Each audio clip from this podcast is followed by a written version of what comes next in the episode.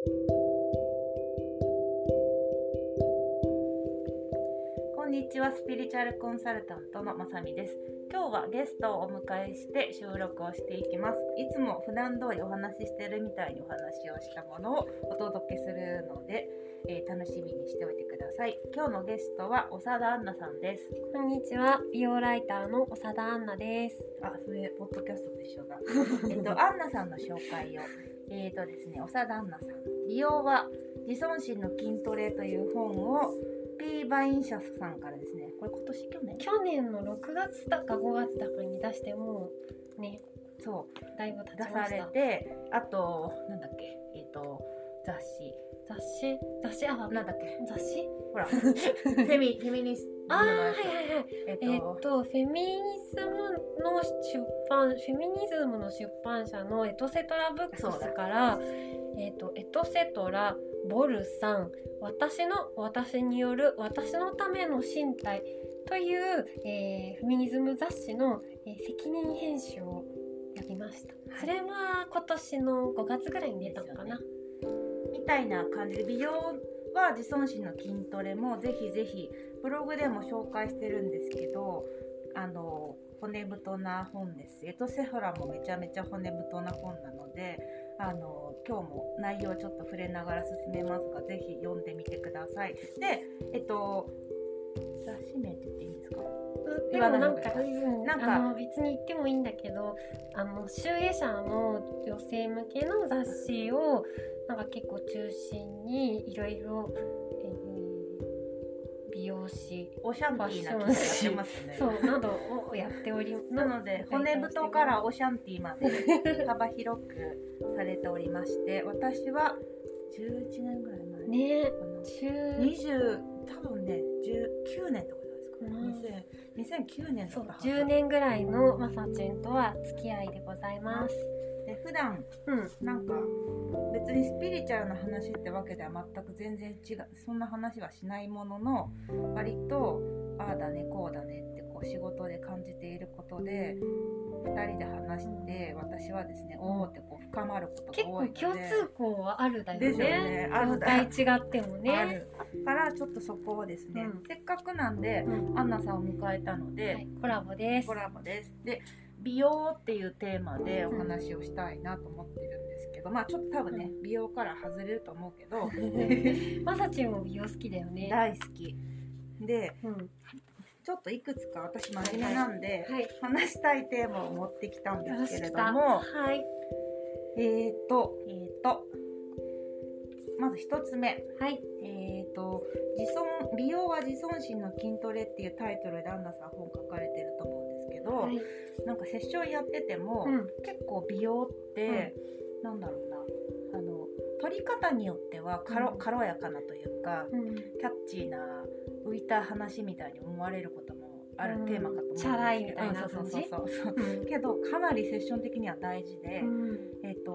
私は美容美水黒いって言い方がセッション的に見てるものには近いんですけど、へえっと、本にも書いたんですけどね、うんうん。体と心と、うん。を魂が面倒見る感じじゃないですか、ーだから一体な感じ。なのでその魂がうん。私の体を知るとか、うん。心の状態を知るっていうのうん。に、水黒いをするっていうのは、うん。え今日の体の具合どうかなとか、うん。そのまあファッションって多分心とかメイクとか反映されるから、うん。今日はすごいあの上が上げたい気分だとかうん。ちょっと下がってる気分だとか、自分と対話するのに、うん。美容っていうツールってすごくいいなと思うので、うん。あのでもっと言うとこううん。自分のことすごく知ってくると、うん。自分らしい美容とかファッションとかうん皆さんやられるようになるんですね、うん。それはおめかししろって話じゃなくて、うんあこの人自分をすごく大事にしてるなっていうのがこう身体から伝わってくるんですけど、そうなんだ。なかなか自分のこと好きになれない人って、うんそこがしっかり見てあげられてないのかなっていう感じがあるんですけど、やっぱり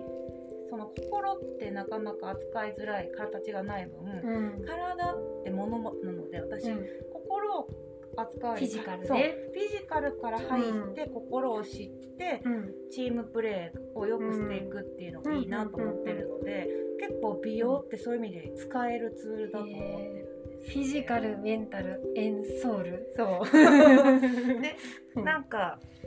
今アンナさんに聞きたいのが、うん。アンナさん自尊心の筋トレっていう風に、うん。こういろんなまあ皆さん中身は読んでもらいたいんですけど、うん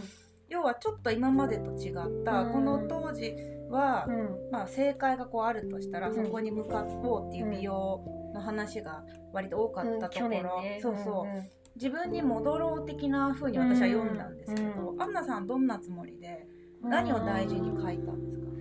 なんかこの時はなんか本当にほんの去年の話ではあるんだけど、うん、だけどそのなんだろう美容っていうと年齢に抗うアンチエイジングだとか異性をこうなんていうか引きつけるいわゆるモテとかなんかあとはすごくあなんだろう例えば石原さとみの顔が流行ったらみんなが石原さとみになりたくて、この石原やれば石原さとみになれるよとかうーんあとは自分のこういう顔に対して正解はこれだよみたいなことをなんかダメ出ししつつ教えてあげるみたいななんかそのうーんなんか自分は割と置いてけぼり系の利用だったなっていうことに結構フラストレーションが溜まってで出す段階ではもしもうこれを出して、あのー干されてもいいやってそう言ってましたよね。ってたよね、うん思ってたんだけどもそうだけど実際にはそのこの去年の5月6月の段階では私の子供が今むむ2人でえ娘が小5なんですけどでそういう娘が大きくなった時にこういう風なのが当たり前に本に書いたことが当たり前になってたらいいなって、えー美容といったら自分を大切にする美容自分を表現する美容っていうまあその水黒い自分を大切に愛する水黒いとかその自分自身のハーモナイズみたいなものになってるといいなって、だから自分の顔がなんだろう間違ってて醜いものだって思わないでのびのび生きていけるようになるといいなみたいに思って書いたけど全然子供が大きくなってない、え1年たちょっと経った今の時点でなんだろうそのセルフケアのための水黒いのための自分を大切にする美容自己表現の美容っていうのが結構もう,、ねえ。もうメインストリームに急に変わりましたよね。っていうので、多様性とか相当聞くし。そうなんですよ。であのー本当に美容の雑誌でも SDGs っていうのが、まあ、仕掛けいる、まあ、大きく仕掛けられたものではあるにしろ、なんかそういう簡単に SDGs SDGs は、えー、と持続可能な社会のための開発目標みたいな感じなのかな。国連だかなんだかが制定してるかなそうそうそう。こそうですね。国際機関の制定そうそうそうそう。それでなんかそのいろんなその、えっと、多様性とかジェンダーの多様性とかあとはその、うん、とサステナビリティとかうん。とを保ちながらなんか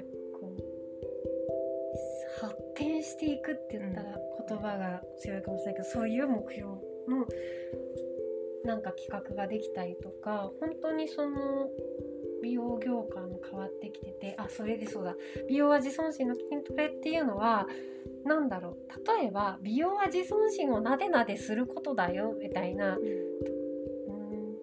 3つに分けられるかも。美容はっていう主語の後に自尊心のってつけたのはその目的が誰かにを振り向かせて愛されたりとか誰かに勝ったりとか、年齢をすごく若く見せたりっていうのじゃなくて、あくまでも自分を大切にするという目的に向かっているものっていうのとあとは筋トレっていうのは、例えばその今まで自分の顔なんかダメなんだよって思ってた人がいやそんなことないよ。私いいんだよこれで。でなんかちょっとそこにもっと自分の見た目にリラックスするようにしようってなんかそこってちょっとなんていうか努力が必要なんですよね。一回じゃストンとは来ない。そう。慣れとか。そう。どうせ私なんてっていうのが口癖だった人がどうせ私なんてをやめるっていう時って何回もちょっと負荷がかかるんですよね。なんかそういうところでその意外にそれで楽な時ありますからね。そうそう。それだから筋トレっていうちょっと負荷のかかる言葉がいいかなって思ってでなんだろう。例えば、えーと、美容があのモテるためアンチエイジングのためって思って楽しい人はそれでもいいけどその美容だけではちょっと苦しいなっていうのとあとなんか限られた人のための美容じゃなくて誰にもあるその自分を整えて大切にするための水黒いでそのなんとなく弱っていた自分を大切にする気持ちとか自分ってこれでいいんだって思う気持ちを鍛えられたらっていうもの で長くなっちゃったけどそう。美容は自尊心の筋トレってしたんだよね。うん、いやなんかその当時は本当に、これ出すの大丈夫かなみたいな話をしてたぐらいあんまりその多様性ってそんな、まあちょっと意識高い系の人が言ってるぐらいで、メインストリームの人たちはまだそんな感じじゃなかったですけど急に変わりましたよね。そうですね。いいこと。すごくいいことなんか多様性って言ったら例えば本当にすごい正解の美で綺麗があってそうじゃないなんかこう負け惜しみとか嘘をついて綺麗事を言ってるみたいに、うん、なんか最初の方はね思われてるかもしれないみたいなのがあったんですけど今は本当に何だろう。逆にそうじゃないって思うのがなしに時代遅れみたいな感じにすごくなっているかな。なんかそのねタイトルの話が出たから言うとさ、うん、このさ自分を苦しめる努力の手放し方っていうタイトルもちょっと負荷が負荷を感じ、手放す感じのものだよね。多分その、アンナさんがメッセージしてる人と、うん、私がメッセージ届いたらいいなと思う方って微妙に違うとは思うんですけど、多分共通項として結構努力家で、うん、結構考えるタイプで、うん、みたいなところは共通であるのかなと思うの一生懸命一生懸命本人その自覚なくやっちゃった筋肉を、逆の筋肉に付け替えるには、そこそこの負荷は、ストレッチ？そうそうそうそうそう。そうですよね、みたいなのもあんのかな。あとなんかそのアンナさんの本で、はいはい。その私がいいなと思ったのが、うん、自信がないなら愛着を持てばいいってこう自分の顔にですね、と体とかっていうタイトルの章があるんですけど、うん、本当に、えっと、私割とセッションしてさせていただいて、うん、なかなかこうご自身の流れに、うん、いいいいとこまで行くんだけどえっていうところで急にこうトーンダウン。そうトーンダウンしちゃったりとか、ストーンってこう違うところに行っちゃう方って、うん。うん、ある程度やっぱり自己肯定がたある程度のところまではないと、うん、そこがすごく不安定だから、自己肯定っていうのは絶対条件だと思ってるんですけど、その中には体もやっぱり入ってて、でそういう体に対して自分の顔とか体が好きじゃないっていう方はやっぱ結構不安定そこが不安定で。でこれやっぱりもう好きになるしかなくって、うん、なんだけど そこいくらお伝えしても、その方々のイメージは完璧なものに、じゃないのに好きになれないとかって、自信なんて持てないって言われるので。そうじゃなくてこの愛着を持ってくれっていうのはすごく言いたいことに近いなと思って私がこう見てるものとして、うん、例えば私だったら40歳で、うん、40年連れ添ったこのまさみちゃんっていう体に愛着はあるでしょと、うん、あの40年も一緒なわけですから。ね。それを愛着があるっていうところにスポットを当てると絶対愛はあるはずだから、そのそそういう方向でこう自分のこと好きになるとかもう手垢が好きすぎてるから、愛着持とうっていうこのアンナさんの言い方すごい分かる、うん、分かりやすいなと思ったんですよね。うん、なんかこう馴染みの自分、うん、まあすごいさなんだろうね。今一番なんだろう。誰がみんな可愛いって思ってんだろうあの誰だかんないけど。テレビを見ないそうそう。そう。なんかかああいう顔になったら自分が好きになれるみたいな、変な見た目の条件なんでだろうみたいな感じなんだけど、まあ、それはそれとしてなんだろう今ある自分の姿が私だってただ私長田アンナはあの長田アンナの顔をなんか皆さんご覧ください。これが世界一素敵な 私の顔でございます。イエーイみたいに言えるかって言ったら全然言えないし、うん、でもなんかなんだろう好きっていうか、うん、長年連れ添った本当にそうだよね。愛着のある馴染みの、まあ、フル毛布のような顔ルックスでありあの時もこの時もずっと一緒だったわけですからね。でやっぱりなんかそういうさ痕跡も刻まれるわけじゃないですか。なんか結局そこら辺人がいいいい表情筋とか、うん、んあとなんだもっとうんなんだろう。自分を好きになるっていうプラスができなくても悪くないって思うとか、うんこれでいいんだって思うとかなんかこれでいいんだって文に書いちゃった。いうなんかなんだろうな。気持ちって大事で例えば自分のなんだろう見た目が何か、えー、人に見られたくない何かみずぼらしいようななんかなんか気遅れするような何かだって思っちゃった時は大丈夫大丈夫これでいいんだっていう風に口に出して言えばいいのかなって思うんですよね。なんかで私結構やっぱり美容業界でお仕事してるから人に見られてなんぼ、うん、でなんだ見た目でそのお金をなんか払われて暮らしているみたいなすごい顔が最高に綺麗だねっていろんな人からこう言われるような一目見てみんなが綺麗って思うような人気のある顔の人と仕事をすることインタビューもされてます、ね、そうそうすごくあるんですけどやっぱりそのなんだろうそういうなんだろうみんなから羨ましがられて自信しかないだろうってみんなが決めつけるような顔の持ち主でも自分に自信がないっていうところは通り過ぎてきた。り自分の顔ルックスにすごい心ない言葉を投げつけられたこともあったけどそれを乗り越えてきてる人もすごく多いからうん。自分の顔を好きになるじゃあ言わないくっても OKOK 愛着そう OKOK ういやついいんじゃない？って。でなんか最近私がよくあこういう褒め言葉にしたらもっとみんな気軽になるかなって思うのがなんか「わあ綺麗ですね」とか「わあ可愛いね」って言うとやっぱり今までいろいろ意味付けがされてきすぎて、うん、ちょっとルッキズム的な側面がちょっと強くなってしまうのでいい顔してるねって。なんかえそう言うとうんいい顔してるみたいなの言うとその人の顔が経てきた歴史とかもニュアンスも含めて肯定する言葉になるのではないかなって思ったり最近はする。このまさっき打ち合わせしたか言っちゃってるんですけど、うん、すごくそのどうやって自分を好きになるかとか、うんうん、どうやって自分に優しくするかって、うん、なかなか難しい人も多いじゃないですか。ね。うん。うん、得意な人も多分最初から得意な人ってなかなか日本って育ちづらいと思うから、うん、どっかでさっき言ったみたいに、やっぱこれは自分のこと認めないと幸せになれないぞって気づいて、っていうタイミングがまあ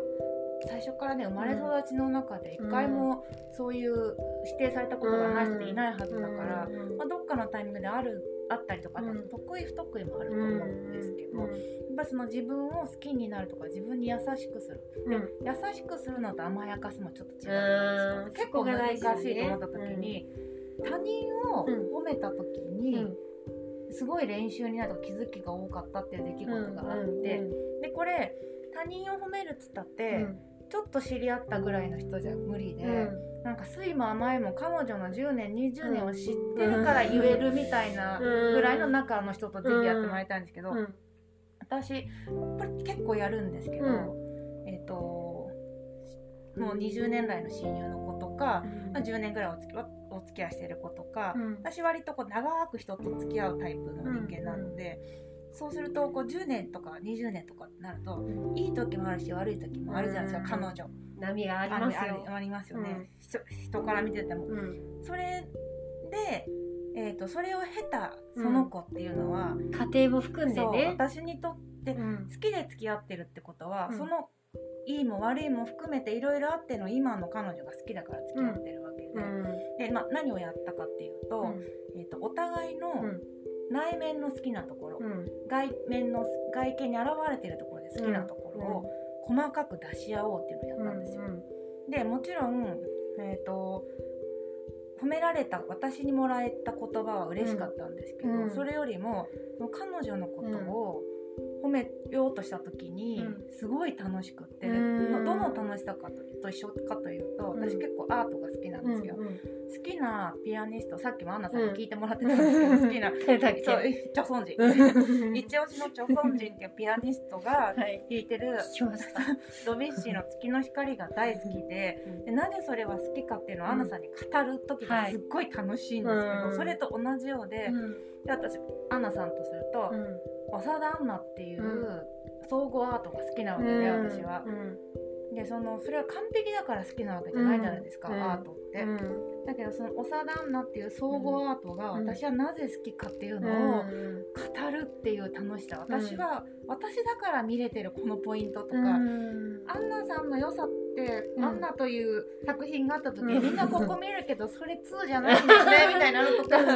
もうわーって書き出してる時にめちゃくちゃ楽しくって、あーなんか自分が受け取るよりも自分がそれを語ってる時の方が楽しかったってことだそう。ね。でそう思った時に、うん。やっぱ一面を見て好き。優しいから好き、うん。話が合うから好きなんうん。て全然どうでもよくて、なんか彼女のうん。とかアンナさんだったらアンナさんのひどい時、うん楽しかった時とか、うん。全部あってのうん。考え方とか、うん。なんかちょっとそれがニュアンスに出てきてる感じとか、そういうのがたまらんと思ってるように、うん自分のこともうん。見れたら、そうなん確率的な綺麗か不細工かなんかで絶対見ないなと思うんですよね。うんなんか自分の良さってなんか自分では見えづらかった見り言語化しづらかったりなんだろう甘い目で見ちゃ甘い目で見ちゃってるみたいな、結構自分に厳しい人多いから。そうですようね。ん。だけどその人に向けた優しい眼差しと同じようなフェアな優しいフィルターでその矢印の先を自分にも向けてみると、なんか良さがあるんだっていうことが結構入りやすいかも、ちょっと私似たことあって、うん。全然違うかもしれないんだけどなんかギフトをあのお土産を人に渡す時とかなんか送る時って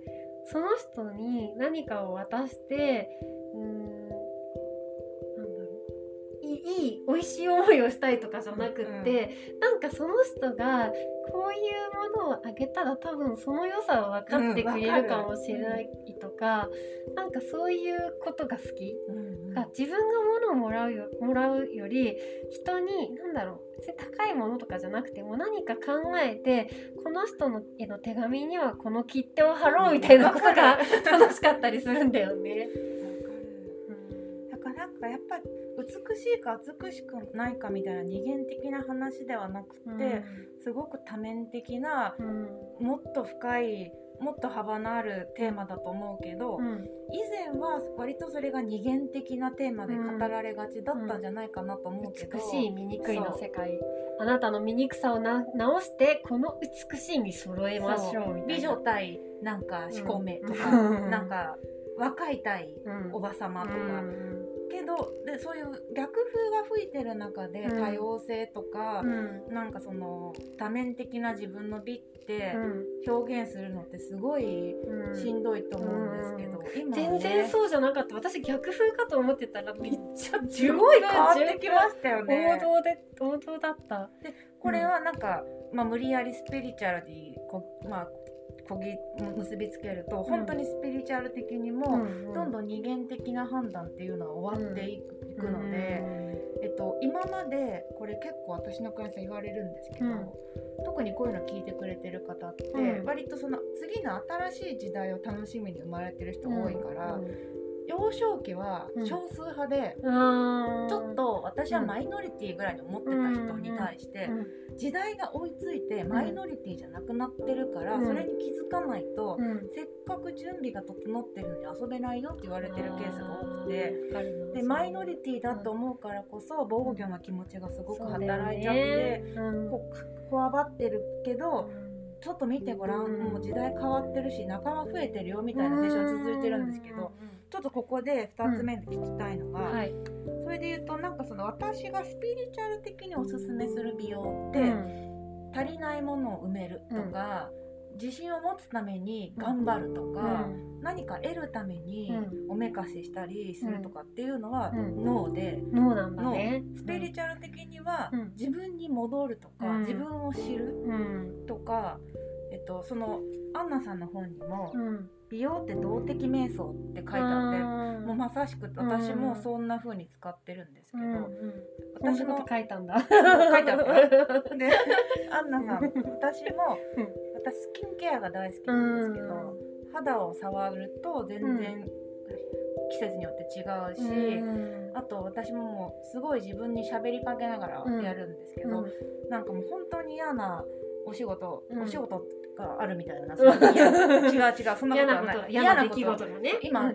滑ってお仕事って言ったけど、はい、お仕事じゃないんです、はいはい、嫌なことが多分あった時の翌日とか、もうなんかお肌が嫌がかね疲れてるじゃない。ですか、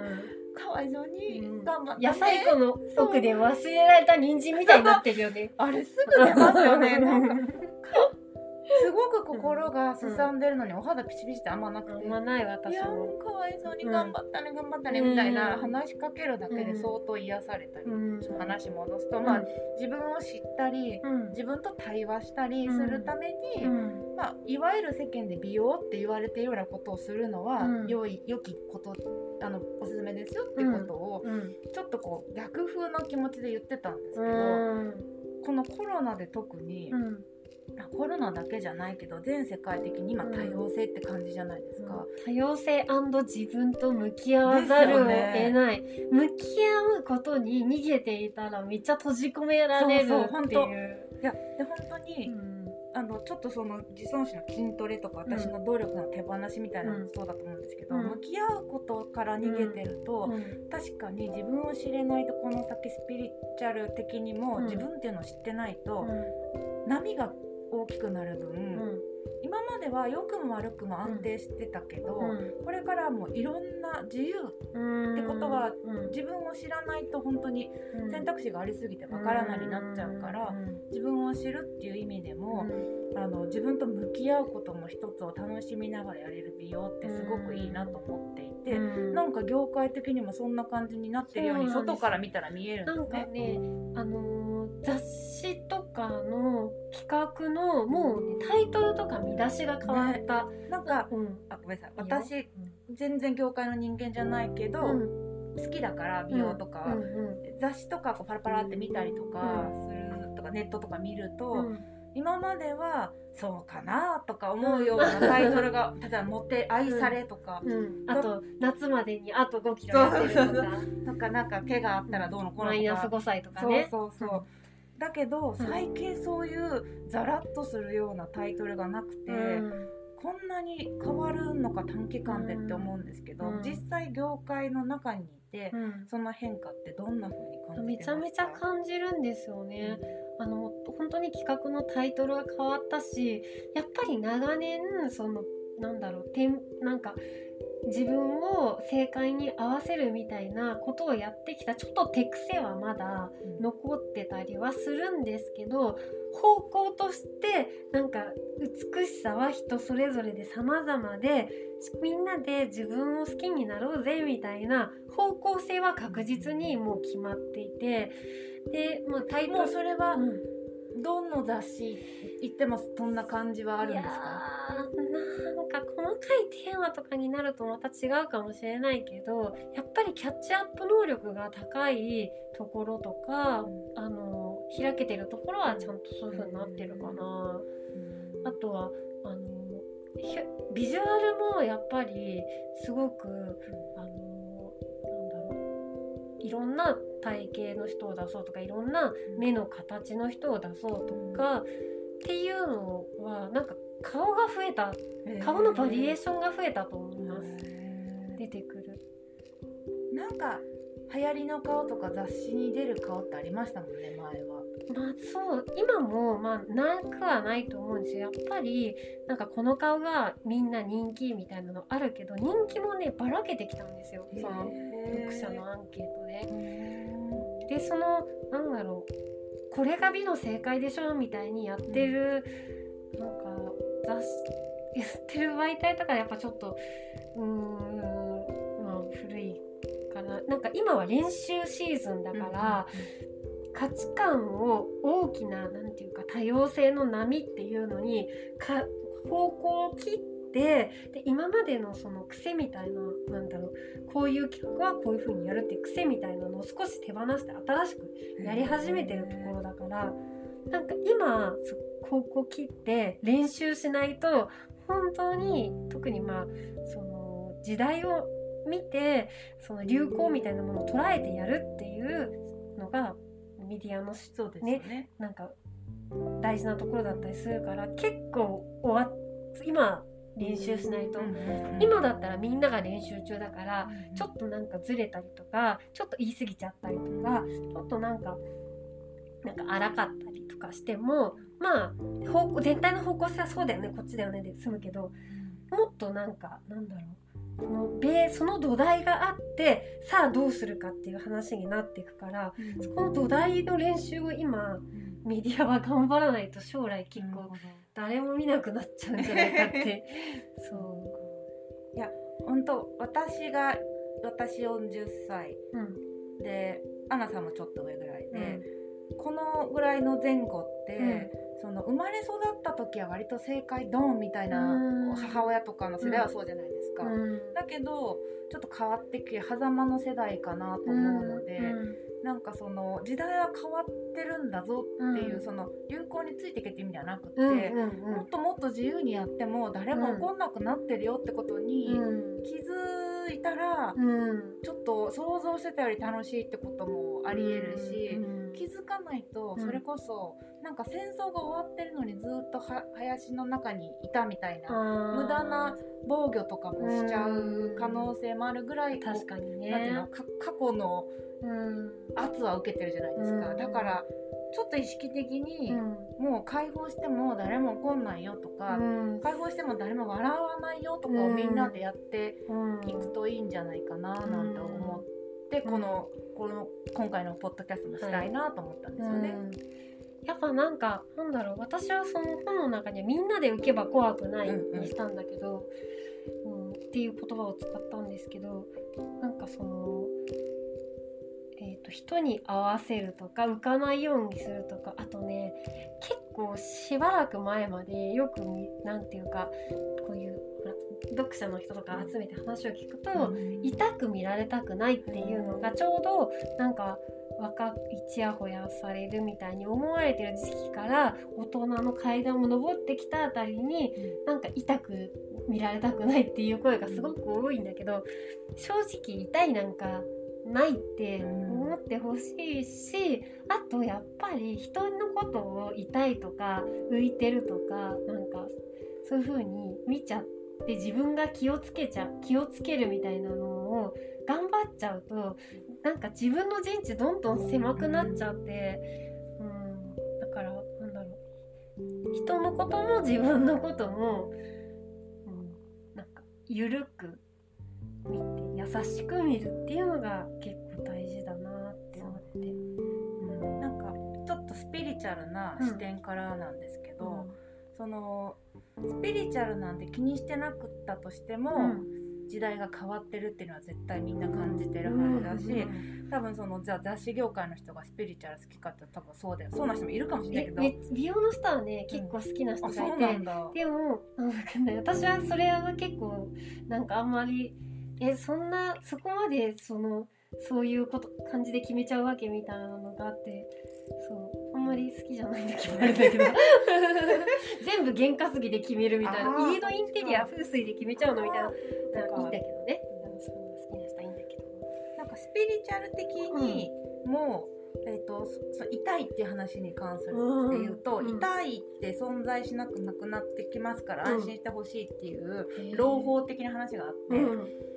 えー、とそここから話すのは上下の話じゃないっていうところだけうんうん。き大事にあの聞いてほしいんですけど、やっぱり魂って、うん。まあその魂自体に、うん。年年齢って言い方変だけど、うんその成熟度はやっぱり違っていて、ベテランそうかベテラン魂こなれた魂と ベテランと手だひれとよっこひよっそといルーてままだもう心と体に振り回されて なんだったらまだ起きてない人も全然いるし、うん起きたてでなんかもう体の心に振り回されてるみたいなのいれば、なんかもう竹豊ばりに乗りこなしてる人もいる,、うん。いるみたいなんで言うと、うん。なんかそのピヨまだ魂がうん。起きてないうん。状態の人がたくさんだと、うん。やっぱり体と心で判断しちゃうから、あのーなんだろうな。うん。定型というかこれが正解です、うん。あれが正解ですっていうのをベースに判断しがちだと思うんですけど、うん。えっと、もう手だれになればなるほど主張りじゃないけど、うん。守って離れて破るみたいな感じで、どんどん一回そのベーシックなものをやってみて、うん。でそこからちょっと反発してみて、うん。でそこから、うん。えー、と自分オリジナルのものをうん出すっていう方段階で言うと、うん。そろそろ世界が、まあ、特にあの日本とかいわゆるその、右肩上がりの成長っていうのをちょっと終えた後のうん成熟していくのか衰退していくのかってうん。どっちかっていうような、あのタイミングの国に生まれてくるような魂は、うん。まあ、全員とはもちろん言わないんですけど、割とどちらかというと「歯」とか「理」とかうん「主」じゃなくて「歯」とかうん「理」のタイミングの人が多いから、だから割と全員が普通にあの歯だし理だから、いわゆる40年50年前から見たら痛い人がいっぱいいるし、でもっと言うと手だれになってくると、そこに絶妙な自分を知ってるから出せる、あの良さを出せるので、そのピヨッコがやってるわけじゃないから、うん。そこにあのこの前私藤子ヘミングさん見に行ったんはいですけど、はいはい独特なんですよね、頭もぐっちゃぐちゃに留めてて。で着物をアレンジしたドレスで腰紐をベルトみたいにしていて、多分主の人がやっちゃうと痛いってなると思うんですけど、うん。きっと彼女はもう理主派理の理の人だから、自分のアレンジすごくバランスが良くって、多分定型で見たら痛いんでしょうけど、うん。全く痛くなくって、みたいなところで言うと、うん。受け手側も発信側もこなれてきてるから、こなれね。そう痛いってことにもならないし、うん。痛いそこに美をちゃんと見出せる魂の成熟度がある人が多くなってるので、まあ、ピヨッコにはうん。何が何だか、例えばじゃああのなんだろうなピカソの後年の作品の良さが分からんだなっても、うん。グッとくる人には来るみたいな感じで、ちょっとその宗派リして破ったり離れたりした個性の良さを見れる魂も増えてるから、そういう意味でもなんか安心して。ただ主のタイミングの人、うん。守るっていうタイミングの人に育てられた人も多い年代では、50代とかの人は、多分ねお母さんが80代とかだと、まだまだこれがあの正枠がね。解ですみたいなのがあった時代かもしれないので、方がね。もう本当時代変わってるので、楽に皆ん。さんでなろうというか、そう。安心してやろうみたいな。ちなみに主婦ありっていうのはあの日本の伝統芸能でよく使われる言葉であ守ると離れるとあ違う。守ると破ると離れるなんだよね。そうなんか感じは。最初は基本的なことしっかりやんなきゃ的なやつで肩をね。一応調べとこう。そっか。主派理でもそうだね。これだ。えっ、ー、と宗派り日本の茶道や武道などの芸術、芸道におけるあり方で、修行における過程、うん。えー文化が発展進化していく中での思想で、うん。プロセスを3段階で守る破る離れるとしていうん。ると、守り尽くして破れると、うん。えーそのうち離れていくとうん。書いてありますね。へー。うん。そうですよね、はい、ちょっと、はい。一旦この辺で切ってうん。じゃあまた次のパート2テーマパート2に行きます。さようなら